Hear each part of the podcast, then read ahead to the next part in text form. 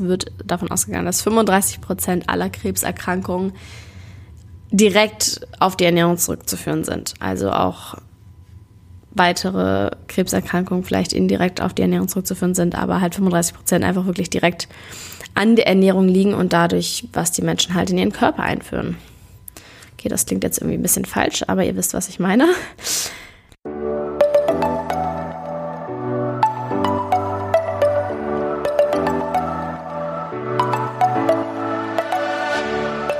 Moin und herzlich willkommen zu einer neuen Folge des Eat Pussy Not Animals Podcast, der Podcast, der dir den Einstieg in die vegane Ernährung erleichtern soll.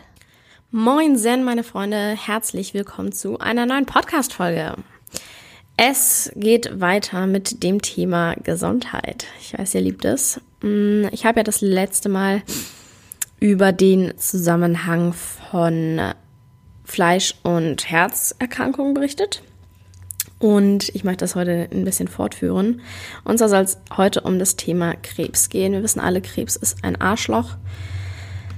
Und es ist auch unumstritten, dass die Ernährung eine extrem wichtige Rolle spielt bei der Entstehung von Krebs.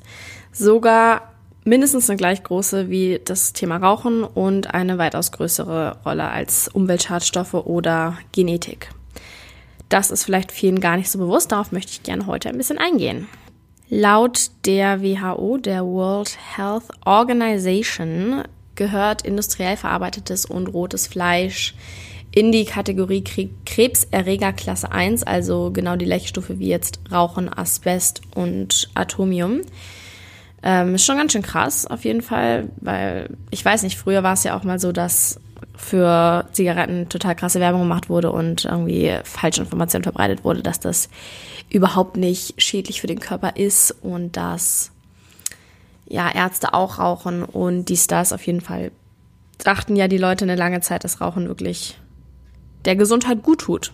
Und das hat man dann ja erst mit der Zeit herausgefunden, wie beschissen es eigentlich für den Körper ist und äh, dass dadurch Lungenkrebs und so weiter entstehen kann. Und ich glaube, mit Fleisch ist es ähnlich.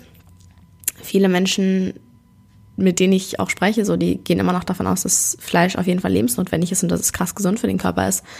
Und ja, es ist aber in der gleichen Krebserregerklasse eingestuft wie halt Rauchen. Also insofern überhaupt kein Stück gesund für den Körper. Es wurde damals eine Studie durchgeführt und dabei wurde herausgefunden, dass die Menschen mit besonders hohem Konsum von rotem Fleisch ein um 25 Prozent erhöhtes Risiko hatten, an Dickdarmkrebs zu erkranken.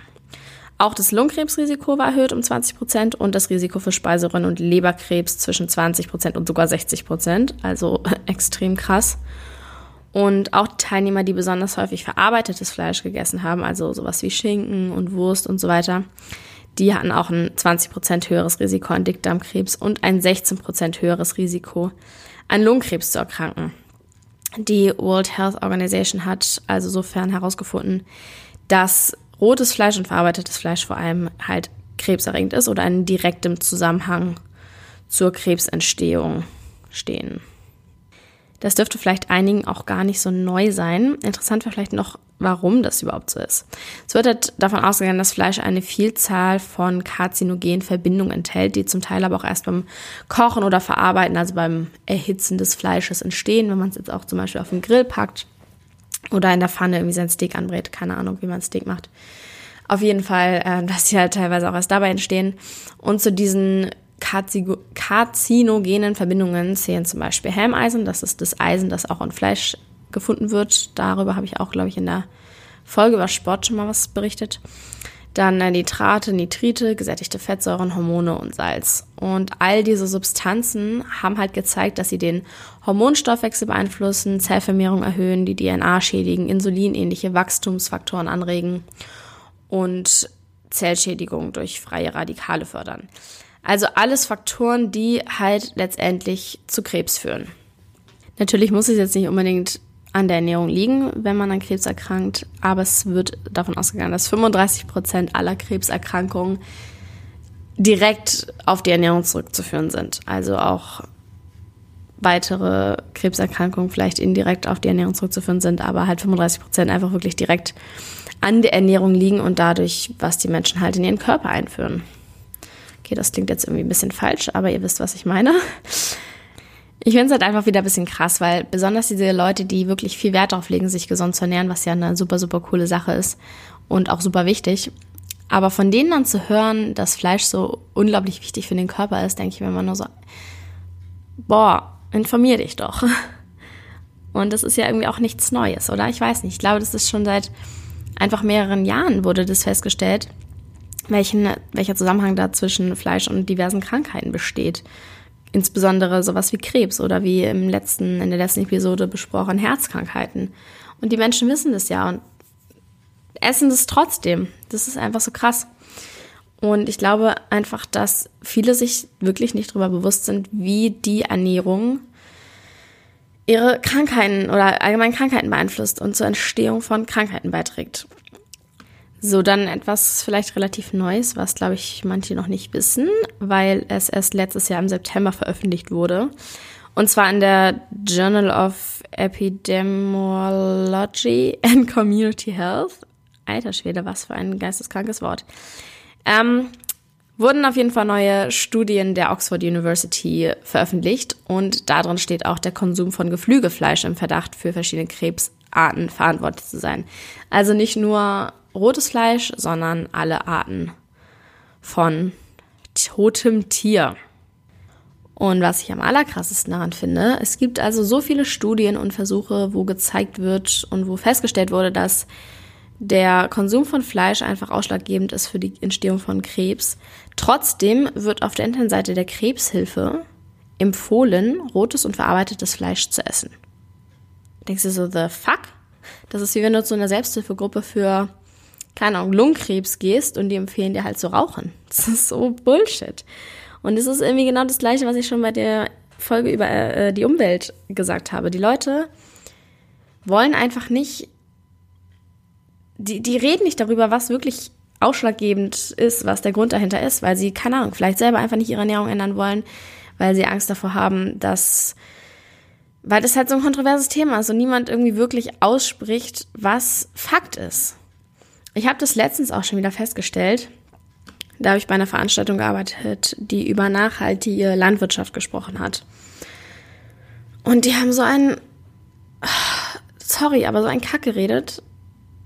Und ich dachte mir so, wenn ihr wirklich nachhaltig Landwirtschaft betreiben wollt, dann wäre der erste Schritt schon mal, keine Tiere mehr zu halten.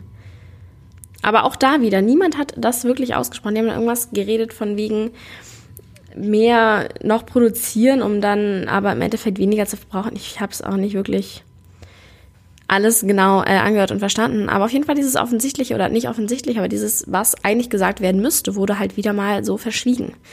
Weil keiner anscheinend Bock hat, sich mit dem Thema auseinanderzusetzen, weil man dann ja selber bei sich auch was ändern müsste. Aber das ist ein anderes Thema. Ich wollte es nochmal wiederholen. Es ist auf jeden Fall extrem krass. So, jetzt nochmal ganz kurz zurück zur Ernährung. Tatsächlich kann eine rein pflanzliche Ernährung das Risiko an Krebs zu erkranken lindern. Und zwar, weil pflanzliche Nahrungsmittel halt viele Ballaststoffe enthalten, die den äh, Durchlauf der Nahrung durch den Verdauungstrakt beschleunigen und so werden eben Karzinogene effektiv entfernt und die Zusammensetzung der Bakterien im Darm ändert sich, was auch zu einer Minderung der Produktion krebserregender Säuren führt.